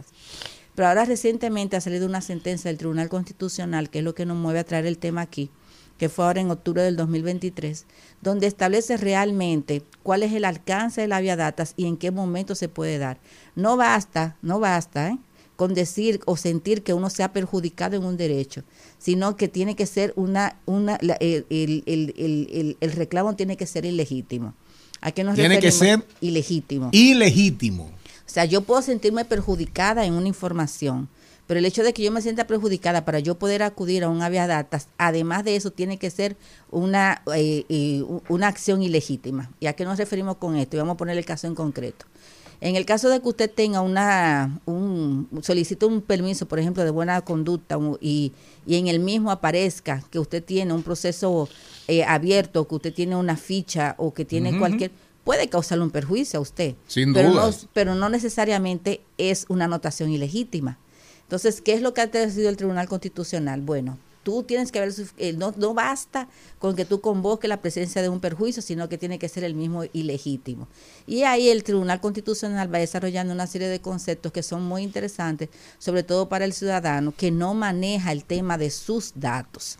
Entonces es, es, es, es importante establecer que lo que lo qué es lo que usted puede proteger usted puede proteger cualquier tipo de datos usted puede autogestionar sus datos usted tiene la el derecho de conocer qué datos de usted reposa tanto a nivel público como a nivel privado. Casi claro está. Siempre que no interfiera con ningún tipo de investigación o, o algún tipo de, de, de situación que, que no que no le dé acceso a los datos. Por ejemplo Usted tiene una universidad, y a mí me encanta poner este ejemplo. Usted tiene una universidad en la que una universidad, usted dirá, puede ser de eh, del ámbito privado, pero por la misma naturaleza, al dar un servicio que es público, usted puede ir a gestionar cuáles son sus datos. Por ejemplo, si, si dicen que usted eh, eh, un, un, un, título incorrecto o que usted no se graduó y, o usted tiene uh -huh. cualquier situación, usted puede ir y requerir precisamente esa información. Si esa información por un momento le es negada, después de usted haberla requerido, usted puede acudir a, los tribunales en un procedimiento bastante similar a lo que es un amparo y mediante un habeas data, usted puede solicitar que esa información sea incorporada dentro de lo que son los registros universitarios. O, por ejemplo, si usted tiene una cédula que no se corresponde y usted reclama ante la Junta Central Electoral que se que se haga una reclamación o que se haga una, una anotación y esta no lo hace, también usted tiene derecho a autogestionar sus datos y que esos datos sean modificados. Pero eso es en cualquier ámbito que usted se pueda imaginar. Obviamente, después de haber agotado un proceso, que es lo que se niegan a poder hacerlo. Yo conozco muchos casos, por ejemplo, y esto fue un caso muy reciente, quizás la incorporación de un dato de una persona que vivía en unión libre con, con, alguien que necesitaba que el mismo dato apareciera dentro de lo que eran sus documentos públicos eh, y hubo, eh, la institución se negó a realizarlo. Entonces, mediante un proceso de habeas data para yo autogestionarme información, ellas tuvieron y se vieron en la obligación de hacerlo, de incorporar en la información mía que me interesa precisamente eso, pero también modificarla. Si hay un dato que es incorrecto, sobre todo en lo que son esos eh, buró de crédito, si hay una información que es incorrecta, pues también yo puedo gestionar que esa información sea modificada. Eh, yo puedo hacerlo y en un plazo de 10 días hábiles, pues esas instituciones están obligadas a modificar esa información y si no lo hacen, pues entonces también yo puedo, mediante un proceso expedito como es el habeas data, pues también entrar a lo que es la modificación de mis datos. Pero un- una, porque no, no me quedó muy claro el tema de la sentencia del Tribunal Constitucional y el concepto, digamos, el, el- el cuerpo de la sentencia en el sentido de que la acción tiene que ser ilegítima. Claro que sí. Eh, no me quedó muy claro. Bueno, lo que pasa es que en, en este caso de qué se trata? Se trata de una persona que solicita una certificación y solicita que dentro de la certificación pues no aparezca el hecho de que había sido sometido a un proceso penal. Perfecto. Entonces, ¿qué pasa? Ah. Bien es cierto que el hecho de que una certificación obviamente aparezca que yo fui sometido a un proceso penal y que yo te- estoy siendo eh, eh, o fui sometida o, o- o condenada, pues eso me causa un perjuicio. Pero ahora, ahora vamos a ver, el hecho de que en esa certificación aparezca esa anotación no constituye una acción ilegítima, es una acción propia del Ministerio Público. O sea Perfecto. que no le basta Mm. con que me cause el perjuicio, sino que además tiene que ser eh, ilegítimo. Por ejemplo, si yo en mi, en, mi, en mi cédula de identidad aparezco como que estoy casada, a mí no me interesa aparecer con eso. Yo y yo voy y, y, y le solicito, tiene que ver un tema con estatus y solicito que me cambien el estatus, aunque yo haya proporcionado la información en un principio de que yo era casada, si yo eh, tengo interés eh, en que en autogestionar mis datos, como se dice, pues yo puedo solicitar que sea cambiado mi estatus mi estatus civil. Entonces, si hay una negativa o hay una situación de la Junta Central Electoral, pues entonces yo puedo hacerlo. Pero también imagínense también ahora que viene un proceso de elecciones. Sí, sí, sí. En un proceso de elecciones que venga ahora y yo tengo interés en que sea modificada mi, mi domicilio dentro de los plazos que corresponde obviamente a, a- a- a la, a- la posibilidad de modificar el, el padrón electoral y yo, y yo quiero modificar ese dato y la Junta Central Electoral por H por R no tempera a mis requerimientos, también puede hacer un uso de lo que es el habeas data, que es, señores, lo- es una figura muy similar y se confunde con el amparo, pero Sí, es sí, una claro. modificación de datos. Entonces, a partir de ahí yo puedo solicitar que mis datos sean variados o sean modificados o inclusive, algo bien, bien, bien interesante y bien importante también, que sean actualizados. Pero ¿y no hay una, un plazo que estableció la Junta para ese cambio de domicilio en año electoral, porque eso incide directamente en el padrón entonces. Sí, por eso te decía que siempre dentro de los, tiempos que Ah, permite no el padrón aplica. electoral se podría realizar. eh, eh, se Porque ahora puede venir una gente y decir, mira, yo quiero cambiar mi- mi- mis datos de donde yo vivo. No, ya usted no puede. Hasta, No, hasta tal que punto. cierre, claro, no, ya eso no se Claro. ca- Eso es dentro de los plazos, eso es una Se te hizo modificación. tarde. Señores, Sonia Uribe, colaboradora histórica de este programa, hoy, hoy Aún. sigue ahí en su bufete, sigue ahí en su bufete, pero además tiene otras ocupaciones de importancia y relevancia. Como relevante, relevante es lo que viene ahora después eh, de hablar este ratito de Aviasata y de hablar de derecho. ¿Con qué venimos, señorita? Eh, eh, usted, no me ha, usted no me ha dicho nada, que le he dicho dos veces, señorita. No, porque ya yo soy señorita. Ella lo asumió. Ya yo lo asumí. Es señorita Tentación. Vamos para el convento las dos. Vamos para el convento Ese las dos. título de novela Un aplauso venezolana. La mejor.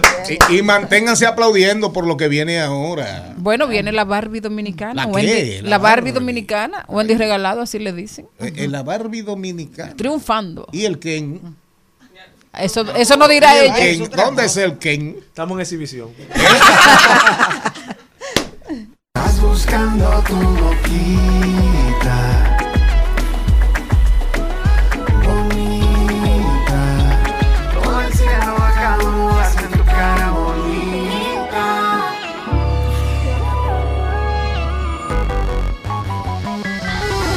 contarte las mañanas antes de las 12. Besos de menta, ojitos de Al mediodía, al mediodía, al mediodía con Mario y compañía. De paso, de paso y repaso. En Al Mediodía, con Mariotti, con Mariotti y compañía. Te presentamos De paso y repaso. Bueno, señores, y lo, lo dicho o lo prometido es una realidad. Ya está con nosotros Wendy Regalado. Wendy Regalado es una joven, jovencita dominicana que a su corta edad ya lleva muchos vuelos dentro de lo que es la actuación, dentro de esa nueva y querida moda de ver series de televisión, pero ella ha estado y está en importantes series de Nickelodeon, de Univision, de Disney Plus. Y, y es un plus de verdad tenerte aquí, Wendy, bienvenida. Te recibimos con un aplauso. Gracias, gracias. Un aplauso. Le regalamos un fuerte aplauso a Wendy. Regalado. No, contenta de estar aquí con ustedes y visitando mi país, de verdad, gracias por invitarme.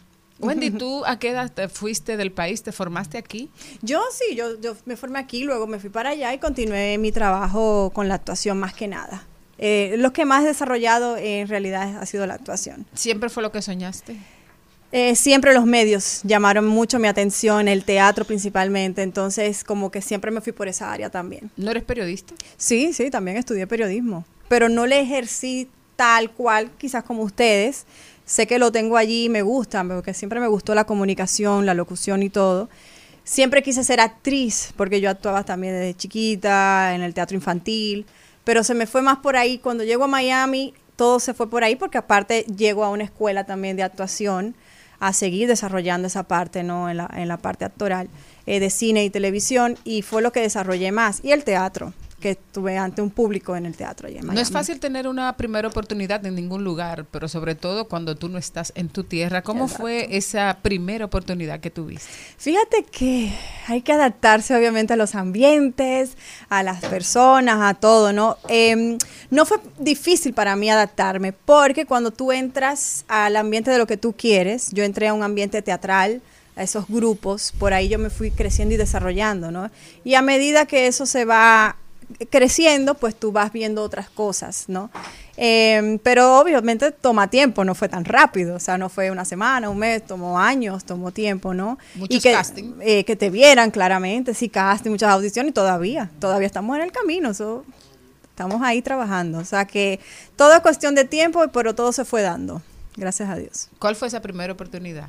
Mira, para la televisión, que es una serie de, de la cual a mí, bueno, lo que me hizo más bien conocida aquí en mi propio país fue la, la serie de Grachi de Nickelodeon, que ya tiene un, un tiempo. Y es una serie muy popular y muy mencionada todavía hoy día.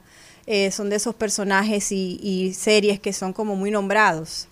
Y le agradezco mucho esa oportunidad a Nickelodeon porque fue lo que en realidad hizo mi carrera internacional. Ya luego de ahí viene Telemundo, viene Univisión, vienen otras plataformas. Y bueno, todo se va dando, como te digo, poquito a poco, porque no soy la única, hay mucha gente, pero agradezco muchísimo que como dominicana puedo representar a mi país en esas plataformas fuera de mi tierra. Entonces, para mí es mucho orgullo también. A veces es muy difícil eh, desprenderse de esos personajes como, como Grachi cuando calan tanto en la juventud y, y en, y en la infancia. Entonces, como Ay, que, todavía como me que es difícil deshacerse y hemos tenido eh, casos de, inclusive de trastornos.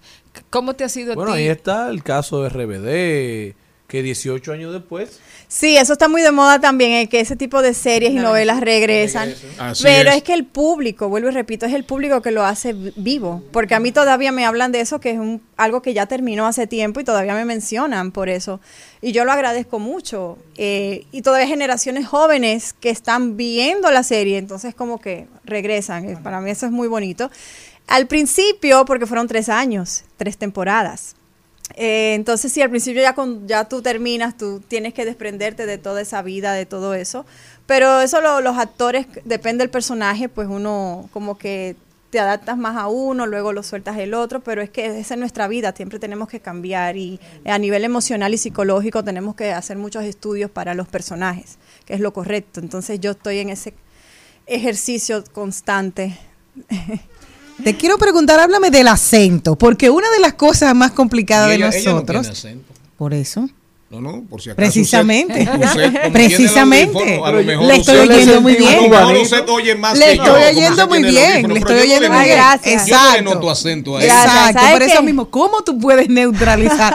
Sí, porque es un trabajo el desprenderte de la parte dominicana. No, pero ahora te voy a decir algo, porque yo igual tuve que regresar a esa parte dominicana. Ajá, cuéntame. Sí, sí. ¿Cómo fue que que te me hace sentir muy orgullosa, fíjate. A mí también. Pero no, allá en la televisión y la radio sí requieren que no necesariamente depende de donde tú estás, pero que sí tengas buena dicción, buena comunicación. Eso es eso es esencial allá si tú quieres estar en los medios, en todos los medios de ¿Tú comunicación. estás en la radio también? No, tienes- ¿O tienes no. un podcast? Tengo un podcast, pero como yo lo voy a dirigir a personas que me están oyendo a nivel mundial, obviamente tengo que tener una dicción, una forma de hablar que todo el mundo entienda, porque hay, quizá hay frases, modismos que las personas no van a entender de otro país. Pero para la televisión, para la actuación, eh, regularmente sí te piden como neutralizar, pero es por un asunto de distribución, es un asunto de venta, de dónde esos proyectos van a llegar. Pero sin embargo, ah, tuviste la oportunidad de tener un personaje dominicano. Sí, sí, sí, Y, sí, y además una, una Sí. chef. eh, sí, sí. No, y, y ¿cómo se muestro Ah, Santas. Santa, mi personaje en La Fuerza de Creer, Dulce Sazón de Televisa Univisión, que recientemente estrenó el pasado septiembre en Univisión, pero que pronto va para la plataforma VIX también, a nivel internacional, que me hace sentir muy contenta y muy orgullosa porque ahí sí tuve que trabajar y desdoblarme un poco, eh, no hablando tan correctamente porque el personaje no requería tanto eso, ¿no? Requería que fuera dominicana. más dominicana, pero que se sintiera hasta algunas frases eh, eh, mm, un poco diferente, ¿no? Que no que no es esa línea correcta quizás de hablar. Sí, obviamente pues se tiene que entender, pero como diferente y recalcar mi dominicanidad con la comida, porque como soy una chef, muestro entonces el interés Ah. por la Ah, comida dominicana en- que en la- presentamos dentro de la miniserie. Pero tú eres chef en la vida real. No. Ah, el y- personaje. Pero tú sabes cocinar. Pero sí. me, me tocó sí aprender más. Un morito. ¿Y qué tú hiciste ahí? Bueno, se vio el morito también. se, vio, se vio, se vio, se vieron varias Yo tengo cosas. una pregunta. Una. Sube el micrófono un ching. Yo sé que su cara es muy hermosa y a usted le encanta que la vean, pero. No, no es eso, También. que yo después le digo. Eh, ya no tiene que decir. Lo que quiero decirte es que, No por entendí. ejemplo, nosotros vemos que mm, a nivel de Estados Unidos, voy a hablar solamente de Estados Unidos, los artistas, o ya sean que sean americanos nacidos allá, o los que emigran a trabajar, tienen una comunicación correcta. Tú me estás diciendo ahí que le piden, o al menos que se desdoblen por algún personaje específico, pero no hablar feo, sino hablar tal vez, por ejemplo, ahí te dijeron más dominicano en vez de neutral. Exacto. ¿Tienen regulaciones? Es decir, o, o un programa de televisión puede hablar lo que le dé la gana, o puede decir palabras eh, que, que no Obscenas. tengan palabras obscenas, que no sean bonitas, malas Mm, palabras. no, no, mira. En el podcast tú puedes tener libertad de expresión y decir todas las malas palabras que quieras. Eso depende de tu programa y lo que tú andas diciendo en tu programa o buscando tu contenido y tu personalidad, porque eso como que es muy marcado también, ¿no? Si tu podcast es de tal cosa, es de tu estilo, es tu estilo. Eh, y eso yo lo respeto, ¿no? Pero en realidad para la televisión, digamos Telemundo, Univisión, todos esos programas que ya ustedes han visto, em, sí tiene sus regulaciones totalmente, claro, para poder comunicarse al público y que el público pueda entender. Porque si no es como, bueno, no, no sé qué dijo, a qué se refirió, qué es esto, porque hay un público internacional que te está viendo de diferentes países. Claro. Entonces es por eso, más que nada, es para que todo esté acorde. Imagínate, yo llegué descricajada esta mañana. No entiende, hay alto. personas que no van a entender Claro, qué es la claro. palabra descricajada, eso lo va a Claro. entender un dominicano. Exacto. Un dominicano que te escuchó va a entender, pero un mexicano, un colombiano o una persona Hoy de otro estoy de país. guabinada. Esas entiendes? palabras son más del argot popular aquí, Exacto, ¿verdad? Entonces claro. no van a entender. Querida mía. ah, Pero una- antes de irnos al cambio, primera vez que la señorita Regalado viene aquí, ¿verdad? Sí, es mi primera no vez. vengo. Eh, como a veces no vengo, dejamos como muy en el aire el tema de los inicios. Salió de República Dominicana. Sí. ¿Qué hacías aquí?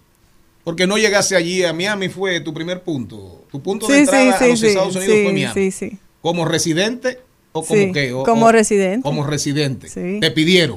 Sí, mi Green residencia. card, te. No, ya tengo doble nacionalidad. Exacto, ahora tienes doble nacionalidad. claro. ¿Quién te pidió?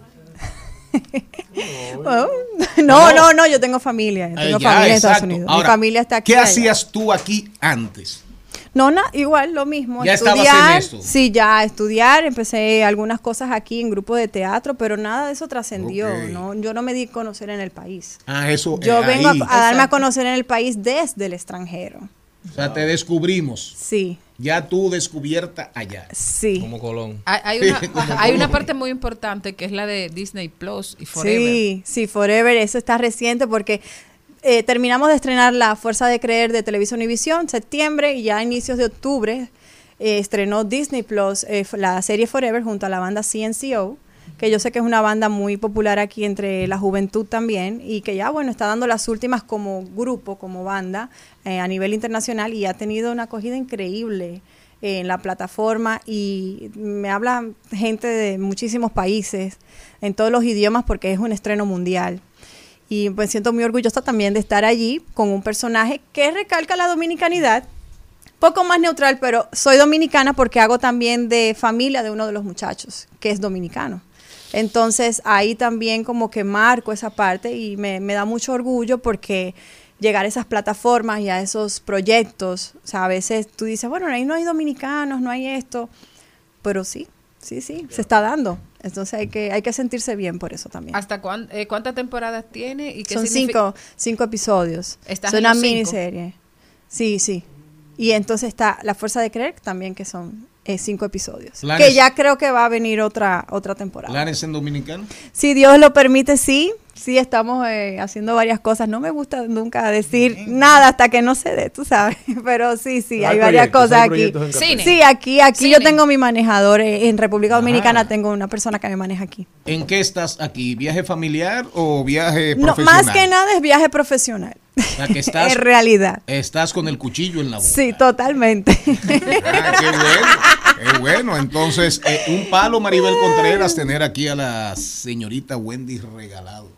Que no regala nada. Que no regala nada. No, sonrisa, sonrisa, talento. Te ha ido Eh, bien gracias. económicamente, Y Wendy. orgullo Gracias a Dios. Eh, estás bien establecida. Gracias a Dios. En criptomonedas, en libras esterlinas, en, En euros, o dólares, en dólares. En dólares. Siempre bueno. Vida, ¿eh? Una pregunta. Ahí viene la otra. No, no, qué bueno, los dólares buenos. Los dólares son buenos. Y rinden mucho aquí, ¿sí o no? Claro que sí. En el mundo. 57 Total, por yo viajo con mis ¿Cuánto? dólares. 57 Da por uno. 57 me Vida dijeron, sí. Muy bien. muy privada. privada. Yo no hablo mucho de mi vida No, eso personal. no, pero soy mi, ya mismo avancé con Pero no tiene No, ya, pero no ya, pero- anillo. pero- pero- no tiene pero- anillo. pero- no tiene anillo. Wendy, me encanta Pero- tu Pero- pelo. Usted- Ay, gracias. ¿Cómo, Que no, sepas ¿cómo tú. fue? No, ya él anda ahí, tú sabes, tirando. No, no, no, no, no. Antes de que se vaya. El papel, el papel de un entrevistador, porque yo ¿Cine imagino que cuando te vean, no, cuando te vean a ti en los cortes, cuando te vean ahorita, van a venir en, en, en la, en, la, en las plataformas, digo, en las aplicaciones de nosotros, en nuestras redes, va- te van a llover preguntas. Ay, bueno, ya tú las, has- y ya tú las hiciste. Muy Y ya bien. yo las hice. Claro, veterano, ¿sabes? Matando la Mi interacción. las pelo. Mi pelo, mi Mi pelo. pelo, bueno, eh, para quien, bueno, gente que me ha visto ya por redes antes y después, saben, yo me cambié el cabello. Yo antes alaciaba mucho mi pelo también, era pues lo típico, lo normal, que lo respeto porque eso es a gusto de cada quien. Pero para mí fue un proceso, resumiendo, porque eso es otro tema muy largo. Eh, yo venía buscando mi naturalidad hace tiempo y yo no la encontraba, o sea, yo no, no, como que no sabía. De hecho, estuve, mi pelo se estaba saliendo, me- se maltrató tanto de tanto proceso que le hice desde muy chiquita que ya ni unas extensiones de cabello me podía poner. y yo estaba traumatizada y yo venía y yo debi- veía esas modelos top models con este pelo tan bonito y yo decía, ay, yo creo que yo tengo el pelo así. Yo creo que tengo el pelo así. Tú te Y yo decía, pero yo creo que yo tengo el pelo como ella. Y yo venía y guardaba las fotos de la top model, porque no había muchas actrices. También es otra cosa que este tipo de perfiles para las actrices, principalmente las dominicanas, se está abriendo mucho a nivel internacional. Eso me hace sentir a mí muy Maribel, orgullosa, arranca. porque a mí me No, piden mi na- a mí me piden mi naturalidad, a mí no me transforman. Los últimos personajes que yo he hecho, si me transforma es como que me recogen el pelo o algo, pero quieren ver mi pelo natural, lo cual les agradezco un montón. Pero eso tuvo un proceso, me costó casi cinco años. Para quien no sabe de peluquería, pues se lo resumo, eso, eso tiene su trabajo y lo valoro mucho. ¿Que me puedo transformar? Sí, claro, me puedo transformar, pero en realidad este como mi marca, es mi imagen y por el- la cual yo trabajo mucho también a nivel de publicidad. Tú estás de modelo en un, en un video de Daddy Yankee. Sí, yo estoy de el Yankee, pero ahí yo fui mala, antagonista, en la hora del día. Ah, qué rico. Sí, ahí, ahí me pusieron de mala. De mala. La causante De mala. del problema. De esas malas que son buenas. Wendy, gracias, un placer. Ay, bueno gracias, gracias aquí. a todos por tenerme aquí. Gracias. Wendy Regalado, cuando regresemos, seguimos con muchos temas de interés aquí en Al Mediodía, diversidad divertida, información sin sufrición. Con su figura, ese corto le queda bien. Con su mix y con los cafés que bien se ve. Me noticia su cintura, cuando baila hasta los dioses la quieren. Al mediodía, al mediodía, al mediodía con Mario y compañía. En Al Mediodía, con Mariotti y compañía, estamos doblando calles y enderezando esquinas. Y ahora, doblando calles y enderezando esquinas.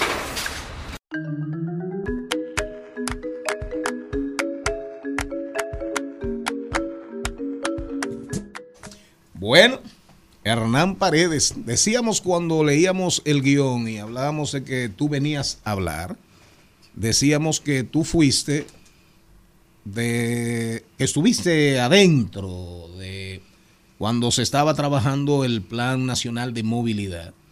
¿De acuerdo? Que de hecho lo hereda ese gobierno, una buena práctica. Y decide continuarlo. Y decide continuarlo. Que en algún momento lo reconocieron. Al principio ni hablaban de que ellos recibieron ese plan de movilidad de la A a la Z y con propuestas muy claras, muy definidas en todo, en, en las grandes urbes y en todo el territorio nacional. Pero sobre todo, digamos, en las grandes urbes. Santo Domingo, provincia de Santo Domingo, Santiago. Y si alguien tiene calidad para hablar de eso, eres tú. Pero el tema, según la productora, que encontré aquí fue contrarreforma del sector transporte. La productora escribió eso. No, no, digo, o le, o le dijiste tú que lo escribiera. Fui yo, fui yo. Se está viviendo una contrarreforma en el sector transporte en la República Dominicana. Sí, mira, primero. Eso al margen, perdón, Sí. perdón que te interrumpa. Esto al margen de todo lo que está pasando con el Intran, ahora con la reciente designación de la de la De un piloto. de la DGC, A gestionar el tránsito. de un- es, es de la Fuerza Es un- es un Aérea. coronel No, piloto. esto no tiene madre. Y entonces el tema aviones del ex jefe del 911 o, o- o los o drones Claro. o, o autogiros y la designación en el Intran del que estaba en el 911. Miren, antes que nada, porque yo sé que este tema ha generado mucho morbo en un país como este, donde el chisme quiere cosa de Estado. Así es, categoría de Estado. Lo primero que quiero decir, no me voy a meter en los aspectos investigativos y legales del escándalo con la lic- por la licitación de la modernización de la red semafórica. Sobre eso solo voy a decir que la inocencia se presume. Al amigo. Hugo Veras, que es nuestro amigo, poca gente lo sabe, pero Hugo está involucrado en trabajo del Intran desde antes del año 2020. De ahí es que yo lo conozco. Y él me ha entrevistado en su programa y yo lo he entrevistado en el mío. Y sé que él sabía de estos temas y sé de su fuerte vínculo con el sector. Lamentablemente es obligado a tomar una licencia por todo est- este asunto. Pero hay que recordarle a la gente que, y en eso yo soy co- coherente, la inocencia se presume. No solo para Hugo Vera, sino para cualquier funcionario o exfuncionario que es imputado o investigado para lo que sea. Ahora, volviendo al tema técnico, que es lo que me interesa, hace dos años yo escribí, dos años, cuando era director del Instituto Nacional de Tránsito y Transporte Terrestre, Intran, Rafael Arias, que fue el primer director del Intran de este gobierno, yo escribí un artículo que se llamaba Un año de contrarreforma en el sector transporte. ¿Por qué? Porque la primera señal de que algo no estaba bien en la forma en que la actual administración manejaba el tema de movilidad es que fue designado precisamente como director del Intran don Rafael Arias, no es nada personal, pero es una persona vinculada a un operador de transporte de pasajeros, Conatra Conatra, específicamente. sí, Antonio no es nada personal, un pero un hombre de Antonio Marte. Como técnico me preocupa que se designa al frente del órgano rector de transporte a un representante de un sector que tú quieres regular más y mejor. Pero bien, le dimos el beneficio de la duda a don Rafael Arias, pero poco a poco empezamos a ver otras señales que nos mostraban que evidentemente había una contrarreforma en el sector transporte. ¿Por qué? Poco tiempo después se crea en la presidencia de la República una Dirección General de Proyectos de Movilidad Urbana e Interurbana en presidencia de la República.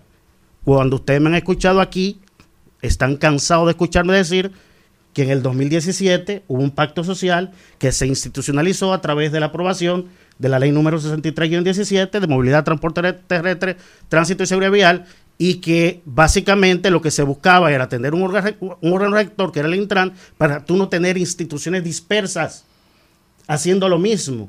Entonces, la creación de una oficina de este tipo de movilidad en presidencia evocaba tiempos anteriores al año 2017. Sin embargo, públicamente, y aquí en este programa lo hicimos, felicitamos al gobierno por darle continuidad a temas como la implementación de los corredores de autobuses, lo que vemos en la Núñez de Cáceres, en la Winston Churchill y en la avenida Charles de Gaulle. Nuestra última esperanza de que se retomaran temas que estábamos viendo estancados en el gobierno, recuerden que aquí yo dije que se abandonaron dos planes para atacar los dos segmentos de usuarios que te producen el 80% de las muertes por tránsito, que son motocicletas y peatones. Mi única esperanza es cuando vi la designación de Goberas. Porque sé que conoce el tema, hemos hablado del tema, pero ahora resulta que por toda esta situación, independientemente de lo que haya pasado, es un hecho que Hugo no vuelve a entrar. Eso es un hecho. Y ahora designan como director interino a un coronel piloto, que es abogado especializado en derecho voy a ser muy claro, no es posible que una persona que dirige el Sistema Nacional, de, Atención a Emergencia, que es una, institución muy compleja, que tiene presencia a nivel nacional, pueda dirigir también una institución como el Intran, que es un ministerio que tiene que gestionar la seguridad y la movilidad, vi- eh, la seguridad y, la movilidad, eh, vía- eh, seguridad vial a nivel nacional también. Son dos instituciones sumamente complejas esperemos que verdaderamente sea algo temporal. Pero yo quiero recordarle al presidente de la República que cuando él hizo algo parecido en el Ministerio de Medio Ambiente, cuando se da el lamentable asesinato de don Orlando Jorge Mera, que designó a doña Raquel Peña al frente de ese ministerio, las Ajá. cosas se estancaron, porque por más capaz que sea doña Raquel, no hay forma que pudiera llevar la complejidad de todas las funciones que llevaba y también un ministerio como el de medio ambiente. Tan conflictivo y complejo. Exactamente. Entonces, lamentablemente. Sobre todo con los permisos. Y más, y, y agregarle que el 911 no está en su mejor momento, pues que si No, él estuviera liderando una institución que se maneja sola. Gracias, muy buena eh, observación. Tiene, la, tiene las dos funciones. Sí. Sí. No, pero no puede ser. Una sin disfruta de sueldo honorífica. El- que la, del Intran, la del Intran es la honorífica. Y sigue en el 911. Que está vuelto un desastre. Así es. Entonces, eh, mi, preocupación va en el sentido de que el viernes publiqué otro artículo. Re- Recuerden que empecé mi comentario hablando de que había escrito uno hace dos años. Dos años. Ahora escribí otro que se llama o se titula El Intran agoniza. Contra reforma en el sector transporte. ¿Por qué? Hace más de un año participamos en el diálogo nacional convocado por el presidente de la República donde se discuten 13 reformas. Una de ellas, la reforma en el sector transporte. Aquí en este programa dijimos que participamos como técnico en la mesa de transporte. Allí, el director del Intran en esa época era Rafael Arias, y ante la pregunta de que si el gobierno presentaba algo nuevo, como usted mismo dijo, la respuesta del Intran en ese momento, no presentamos nada nuevo. Queremos continuar la reforma del 2017 Qué válido. fruto de un pacto Claro. social. Nosotros felicitamos esa decisión porque los países latinoamericanos lamentablemente, es, es muy raro ver continuidad de la política pública. Sí, sí, eso es así. eso De así. hecho, hay estudios de, del BID hace unos años que dicen que con lo que se pierde en ineficiencia en nuestros países en latinoamericanos, los recomienzos, comienzos, se pudiera reinicios. acabar con la pobreza. Así a es. ese nivel es la ineficiencia. Perfecto, felicitamos eso. Pero hicimos varias observaciones que fundamentalmente estaban orientadas a que si de verdad iban a continuar con esta reforma, tenían que respetar los principios técnicos, jurídicos y sociales con que fue definida en su momento en ese pacto social, que fue parte también de ese pacto social en el 2017, el partido que hoy nos gobierna y el presidente que hoy nos gobierna. Para ir un poquito concluyendo, ¿qué es lo que buscaba esa reforma del 2017? Atacar la problemática de la movilidad y la seguridad vial en tres cuestiones fundamentales. Disminuir los accidentes. Recuerden que tenemos más de 3.000 muertos al año. ¿Mm? Una de las tasas de muerte por cada 100.000 habitantes más alta del mundo. Tú tienes el tema de la contaminación que te producen los vehículos de motor. ¿Mm? Más de un 20% de los gases de efecto invernadero que produce la República Dominicana viene del sector transporte. Y el otro tiene que ver, señores, con eh, que en urbes como Santo Domingo el tiempo promedio de viaje por eh, de viaje eh, de viaje es una hora y 30 minutos. Eso te eleva el gasto en transporte, pero también te limita la productividad y el desarrollo de las ciudades. Una hora y media. Por viaje. ¿Cómo por viaje? Si usted hace un viaje de su casa al trabajo, es una, Ah. una hora y media, y del trabajo a su casa, otra hora y media, usted perdió tres horas ese día. Bueno, muchísima gente que, por ejemplo, vive en Santo Domingo Este, que tienen que trasladarse al distrito, pierde ese tiempo. Ahora díganme ustedes, en estos últimos tres años, qué logro fundamental podemos ver en estas tres cuestiones que acabo de presentar. Tú sabes lo que pasa, y sé que estamos muy cortos No, de no, tiempo. cort- no, cortos no. Es que se acabó, el tiempo. Es que cuando se habla de continuidad de un plan de trabajo, tú no puedes continuar un plan sin, sin quienes ideó el plan. En debe de llegar el momento en la República Dominicana donde el PRM debió decir, PLD, secretario general, présteme lo técnico, denle una licencia por este eh, tiempo para continuar eso. Si el interés es continuar. Gracias a Hernán Paredes y a Cristian Morel por su colaboración. Hernán, muchísimas gracias. Señores, mañana será otro día en Al Mediodía con Mariotti y compañía. Hasta aquí, Mariotti y compañía. Hasta aquí, Mariotti y compañía. Hasta mañana. Rumba 98.5, una emisora RCC Media.